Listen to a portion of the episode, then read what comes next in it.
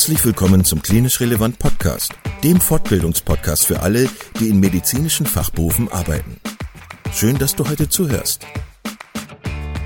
In unserem Podcast möchten wir dir medizinisches Fachwissen vermitteln, das du unmittelbar in deinem klinischen Alltag für deine PatientInnen gebrauchen kannst.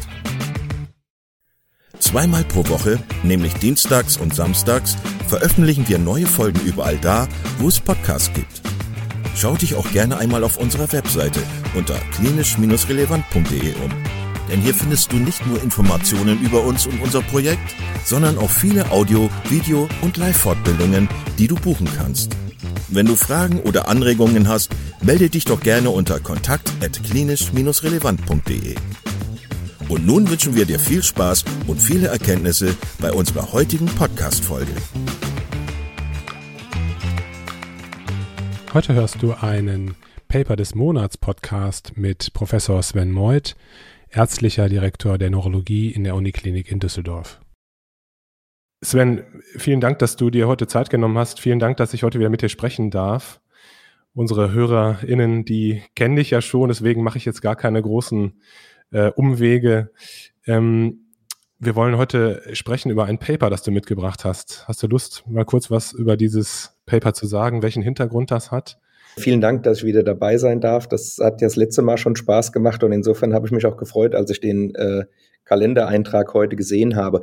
Ich habe heute ein Paper mitgebracht, was ganz wesentlich vom Tobias Ruck, einem meiner Oberärzte hier am äh, Uniklinikum in Düsseldorf, gemacht wurde, weil ich fand, dass dieses Paper mehrere ähm, sehr interessante Aspekte beinhaltet. Und der Hauptaspekt ist schon mal, dass es gelungen ist, so die großen Myasthenie-Zentren Deutschlands zusammenzubringen. Das ist ja, wenn man sich überlegt, wie hart um die MS-Leitlinie gestritten wurde und so weiter, mal ein schönes Beispiel, dass es auch kollaborativ in der Neurologie laufen kann.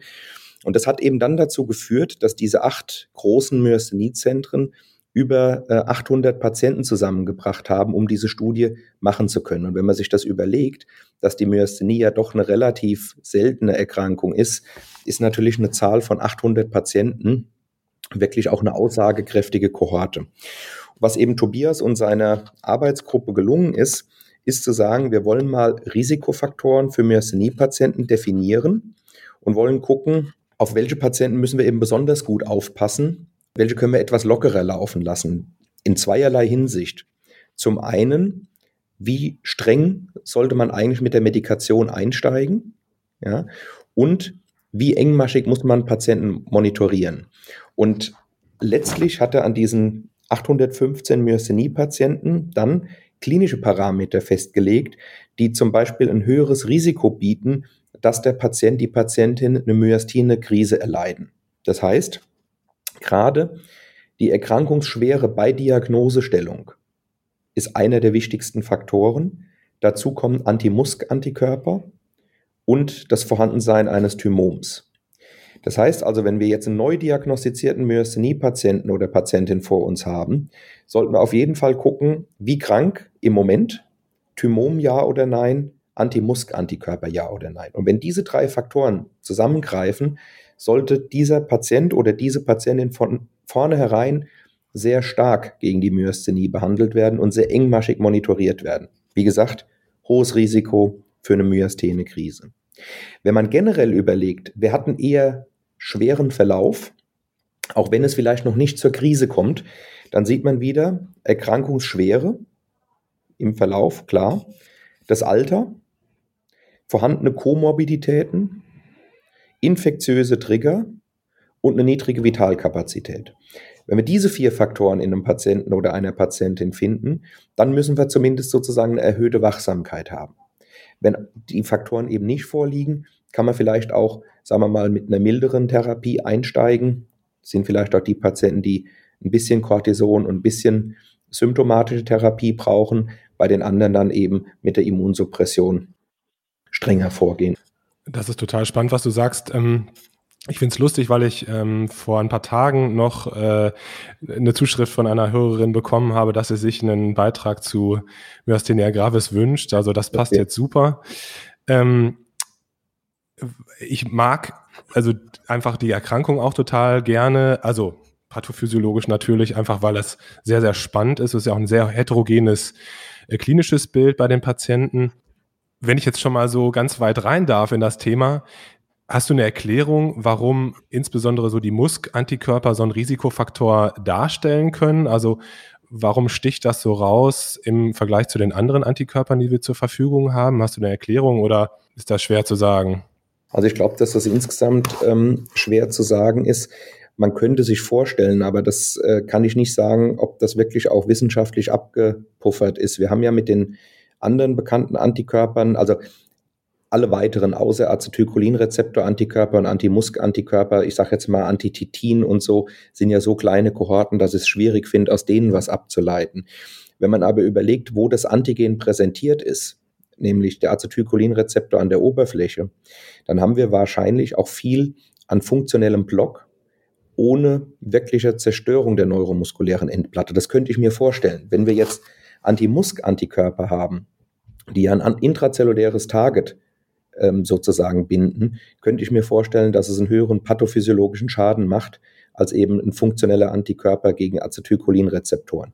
Das könnte mal eine Hypothese sein. Warum ich aber glaube, dass diese, ähm, diese Definition der Risikofaktoren und auch vielleicht dann die Notwendigkeit, wer wann wie gemonitort wird, äh, relevant wird, ist, dass wir ja in den nächsten äh, Monaten und Jahren einige zusätzliche Therapieoptionen bekommen werden. Und die sind aus meiner Sicht ja dann irgendwie, ähnlich wie wir es bei der MS über viele Jahre hatten, auch, ähm, sagen wir mal, in eine Art Stufenschema zu bringen. Man kann wahrscheinlich nicht bei jedem Patienten mit einer Komplementinhibition anfangen. A, weil es ein sehr, sehr durchgreifender Effekt ist und weil es auch gewisse Therapiekosten hat. Also wer ist dann der Patient, der nach wie vor mit einer Kombination vielleicht aus äh, einer Spur Cortison plus Azathioprin eigentlich sehr gut läuft? Und wer ist ein Patient, der vielleicht sehr, sehr früh auf eine Komplementinhibition oder in einen der anderen äh, neuen Therapien gesetzt werden muss, wenn die denn zur Verfügung stehen. Und deswegen glaube ich, dass es eine wichtige Vorarbeit ist, bevor dieser ganze Schwung an neuen Therapiealternativen wirklich zugelassen wird. Wenn ich dich richtig verstanden habe, war die bestehende Therapie oder überhaupt das Th Therapieregime jetzt kein Risikofaktor. Also dass man sagen konnte, die Patienten, die unter der und der Medikation standen, haben ein niedriges Risiko, ähm, eine Exazerbation zu, ähm, zu erleiden oder eine myasthene Krise zu erleiden, richtig? Ja, also man muss ja sagen, es ist ja insgesamt eine retrospektive Studie gewesen, eine mhm. hohen Patientenfallzahl. Und mein, ähm, mein allererster Chef in der Facharztausbildung, das war äh, Herr Professor Teuker in Würzburg, der hat sich ja auch wissenschaftlich extrem viel mit der Myasthenie beschäftigt. Und der hat uns immer eingetrichtert als Assistenten, ein Myasthenie-Patient muss sozusagen so lange und so intensiv behandelt werden, bis der symptomfrei ist. Soll heißen, wenn ein Myasthenie-Patient noch über was klagt, ist er noch nicht ausreichend äh, behandelt. So, so sind wir mal ins Rennen gegangen. Und ich glaube, was man jetzt aus der Arbeit ableiten kann, ist, wenn ein Patient weiterhin einen relevanten Disease-Score hat, dann muss man, bevor was passiert, sozusagen die Therapie eskalieren und eben nicht warten, bis was passiert. Und ob man jetzt in dem, ähm, ich sag mal, Patient, Patientin A mit äh, Azathioprin gut zurechtkommt und vielleicht in einem anderen Patienten, keine Ahnung, manche nehmen äh, Mycophenolat, Mofetil noch zusätzlich oder vielleicht auch einen B-Zell-depletierenden Antikörper. Also insofern, die Arbeit sagt, die äh, Medikation per se ist nicht das Entscheidende, sondern eine ausreichende Therapie, um eben einen niedrigen äh, Myasthenie-Score zu erreichen. Ja, und das wurde hier auch angeguckt. Es kennen ja wahrscheinlich alle diesen ähm, QMG, also diesen quantitativen Myasthenie-Score. Äh, und da hat man, auch wenn das jetzt in der Arbeit nicht explizit gesagt wurde, man hat gesehen, wenn so ein QMG von 8 erreicht wird, 6 bis 8, dann hat das äh, einen, einen, deutlich schlechteren Outcome. Das heißt also, wir würden hier in unserem Zentrum gucken, dass wir die Patienten so behandeln, dass sie unter einem Score von 6 bleiben ist halt immer schwierig, in so einer retrospektiven Analyse jetzt genau zu sagen, es ist sechs oder es ist sieben oder es ist acht, aber das ist vielleicht mal so äh, eine Größenordnung.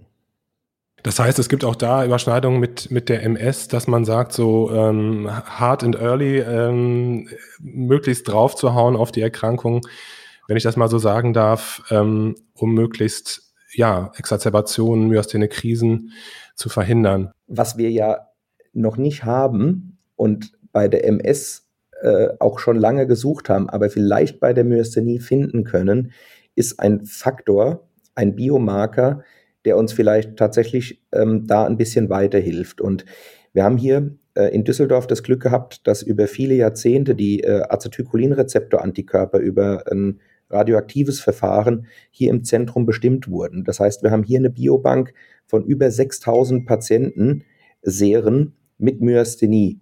Ja, das heißt also, wir können jetzt umfangreiche Proteomanalysen machen und können tatsächlich gucken, wie sich Patienten in ihren Signaturen unterscheiden. Und vielleicht kommen wir irgendwann darauf, dass es dann das bestimmte Protein gibt, was man unter einem bestimmten Level drücken muss, beispielsweise, um zu sagen, dieser Patient, diese Patientin hat eine hohe Stabilität. Oder aber wir finden Proteinsignaturen, wo wir sagen können, es gibt eben unterschiedliche Phänotypen nochmal innerhalb der Gruppe der Acetylcholinrezeptor positiven oder innerhalb der Musk positiven. Und diese Biobank äh, ist natürlich ein, ein, ein, Riesenschatz, an dem wir jetzt äh, arbeiten dürfen. Ja, das kann ich mir vorstellen. Du hast es gerade schon angesprochen, es zeichnen sich ähm, neue Therapieoptionen ab. Hast du Lust, für uns so einen kleinen Ausblick zu geben, was du damit meinst konkret, welche, welche Therapieoptionen es da geben wird? Ja, ich meine, das FK-Tigi-Mod ist sicherlich das äh, Präparat, was ähm, ja jetzt schon im Rahmen von einem ähm, KUP-Programm zur Verfügung steht und was dann wahrscheinlich ja bald eine Zulassung erfahren wird. Und ich glaube, das wird eine Bereicherung unseres Repertoires sein. Das bindet ja um, um an bestimmte FC-Rezeptoren, also pathophysiologisch ein ganz anderes Wirkprinzip wie jetzt eine generelle Immunsuppression oder eine generelle B-Zelldepletion. Was im Moment schwer zu sagen ist, ist, ähm, wie wird der Zulassungstext sein? Also ich würde mich natürlich freuen, wie wahrscheinlich viele Kolleginnen und Kollegen, wenn das Medikament auch früh im ähm, Erkrankungsverlauf eingesetzt werden darf. Aber da muss ich sagen, gab es in den letzten Jahren so viel Überraschungen durch die äh, EMA-Zulassungskriterien, äh, durch Einschätzungen dann anschließend vom GBA, so dass ich glaube, im Moment vermag keiner so richtig zu sagen, ob es eher so eine sequenzielle Zulassung wird, dass man mit was anderem begonnen haben muss und das als Add-on nutzen darf, oder ob man sagen kann, es gibt eine breite Zulassung. Wie gesagt, das würde ich hoffen, dass man auch früh im Erkrankungsbeginn damit starten kann. Und dann gibt es natürlich noch weitere Strategien, zum Teil auch aus anderen Erkrankungen entlehnt, dass man vielleicht über eine Depletion von CD20-positiven Zellen auch auf CD19 und damit ein breiteres Spektrum rausblocken kann. Es gibt Strategien, Plasmazellen, die ja die Antikörper äh, final produzieren, zu beeinflussen. Also ich glaube, das, was wir die letzten 10, 15 Jahre in der MS erlebt haben, werden wir in den nächsten 10 bis 15 Jahren bei der Myasthenie erleben. Also wir werden sicher mehrere neue Wirkprinzipien haben und umso mehr wird es relevant sein, eben Patientengruppen definieren zu können. Ja. Das ist ein hohes Ziel, ehrlicherweise, und das ist auch zum Teil schwer erreichbar. Wie gesagt, an der MS hat man das gesehen. Da haben sich einige schon die Zähne dran ausgebissen. Ähm, man ist ein bisschen vorangekommen, hat ja jetzt vielleicht mit dem NFL auch einen Marker, der, der irgendwann in den Therapiealgorithmus Einzug findet. Und das müsste man eben jetzt für die Myasthenie auch erreichen. Was immer, wenn ich das nur sagen darf, was immer natürlich ein, eine gute Sache ist, ist, wenn es Neuzulassungen gibt, bedeutet, dass es Wind in diesem Feld gibt. Wenn es so eine Erkrankung ist, kommt nicht so häufig vor, gibt seit Jahrzehnten nichts Neues, ist es natürlich auch für jüngere äh, Kolleginnen und Kollegen schwer, da eine Motivation zu finden. Wenn man jetzt merkt, da kommt so ein bisschen Betrieb in dieses Feld und es gibt dann konkrete Fragen, welche Präparate für welchen Patienten und so weiter, dann kriegt man auch die Leute wieder motiviert, mehr wissenschaftliche Arbeit in diese Richtung zu kanalisieren. Sven, darf ich dir nochmal eine vielleicht etwas äh, dumme Frage stellen? Aus meiner Perspektive äh, interessiert mich das immer wieder. Es gibt ja eine relativ konstante Gruppe von so 10, 15 Prozent der Patienten, jetzt auch, glaube ich, in der Studie, wenn ich das richtig gelesen habe, die seronegativ sind, also wo man keine Antikörper findet. Wie erklärst du dir das? Also äh, haben wir da einfach noch keinen Antikörper gefunden? Oder äh, wie würdest du das, wie würdest du das deuten? Ja, es ist äh, faktisch keine dumme, sondern eher eine ziemlich schwere Frage und auch eine, ähm, äh, deren Lösung ich total gerne wüsste. Also ich kann da äh, jetzt versuchen, ein bisschen zu spekulieren. In der, in der äh, seronegativen Gruppe wird es wahrscheinlich Patienten geben, wo der Antikörper noch nicht gefunden ist. Wir haben natürlich auch begrenzt Material und Daten, um zu sagen, sind denn bei den Seronegativen die Komplementfaktoren trotzdem nachzuweisen. Die würde man ja aktivieren über einen Antikörper, dann würde man quasi das Stück zwischen neuromuskuläre Endplatte und dem Komplementsystem nicht kennen, also den Antikörper, den das bindet, aber Nachweis von Komplementaktivierung würde ja trotzdem helfen zu sagen, der Mechanismus scheint ein ähnlicher zu sein. Das könnte schon mal helfen. Und dann muss man sagen, es gibt sehr unterschiedliche Zulassungsstrategien. Ich weiß zum Beispiel, dass jetzt mal Beispiel Präparat A äh, dann in Japan für die Seronegativen mit zugelassen ist aber in Europa geplant nicht mit zugelassen wird und Amerika entscheidet es vielleicht nochmal anders. Und insofern wird es höchste Zeit, diese Seronegativen besser zu verstehen, weil es wäre ja wirklich sehr schade, wenn die beispielsweise einen ähnlich unterliegenden Pathomechanismus hätten ähm, und vielleicht nur einen Tick schlechter ansprechen, aber dann das Präparat nicht kriegen können. Ja. Aber wir haben ja jetzt, ähm, das haben viele Hörerinnen und Hörer wahrscheinlich mitbekommen, ähm, mit diesen Omics-Technologien plötzlich eine Möglichkeit, sehr, sehr viel breiter diese ähm, pathophysiologischen Signaturen zu untersuchen, als man das früher, wo man ein Molekül mit einem ELISA krampfhaft pipettieren musste. Jetzt kann man natürlich mit massenspektroskopischen Verfahren plötzlich Hunderte und Hunderttausende Proteine in einer Probe analysieren. Und ich glaube, dass wir damit eine Chance haben, dann auch die Seronegativen irgendwann zu knacken. Sven, vielen, vielen Dank. Ähm, das Paper ähm, heißt Independent Risk Factors for Myasthenic Crisis and Disease Exacerbation und äh, ist im Journal of Neuroinflammation veröffentlicht worden. Und der Tobias Ruck, das ist ein Oberarzt aus deinem Team, ist federführend gewesen. Du hast es gesagt, es sind äh, acht große Zentren aus Deutschland mit beteiligt gewesen, um einfach auch diese hohe Patientenzahl zu, ähm, zu schaffen. Ähm, wir werden das Paper natürlich verlinken für diejenigen, die das gerne sich anschauen möchten. Ich finde es sehr spannend und ja, bedanke mich ganz herzlich, dass du dir Zeit genommen hast. Sehr, sehr gerne. Tschüss, einen schönen Tag. Ciao, dir auch. Vielen Dank, dass du heute wieder zugehört hast und unser Gast gewesen bist. Wir hoffen sehr, dass dir dieser Beitrag gefallen hat und du etwas für deinen klinischen Alltag mitnehmen konntest.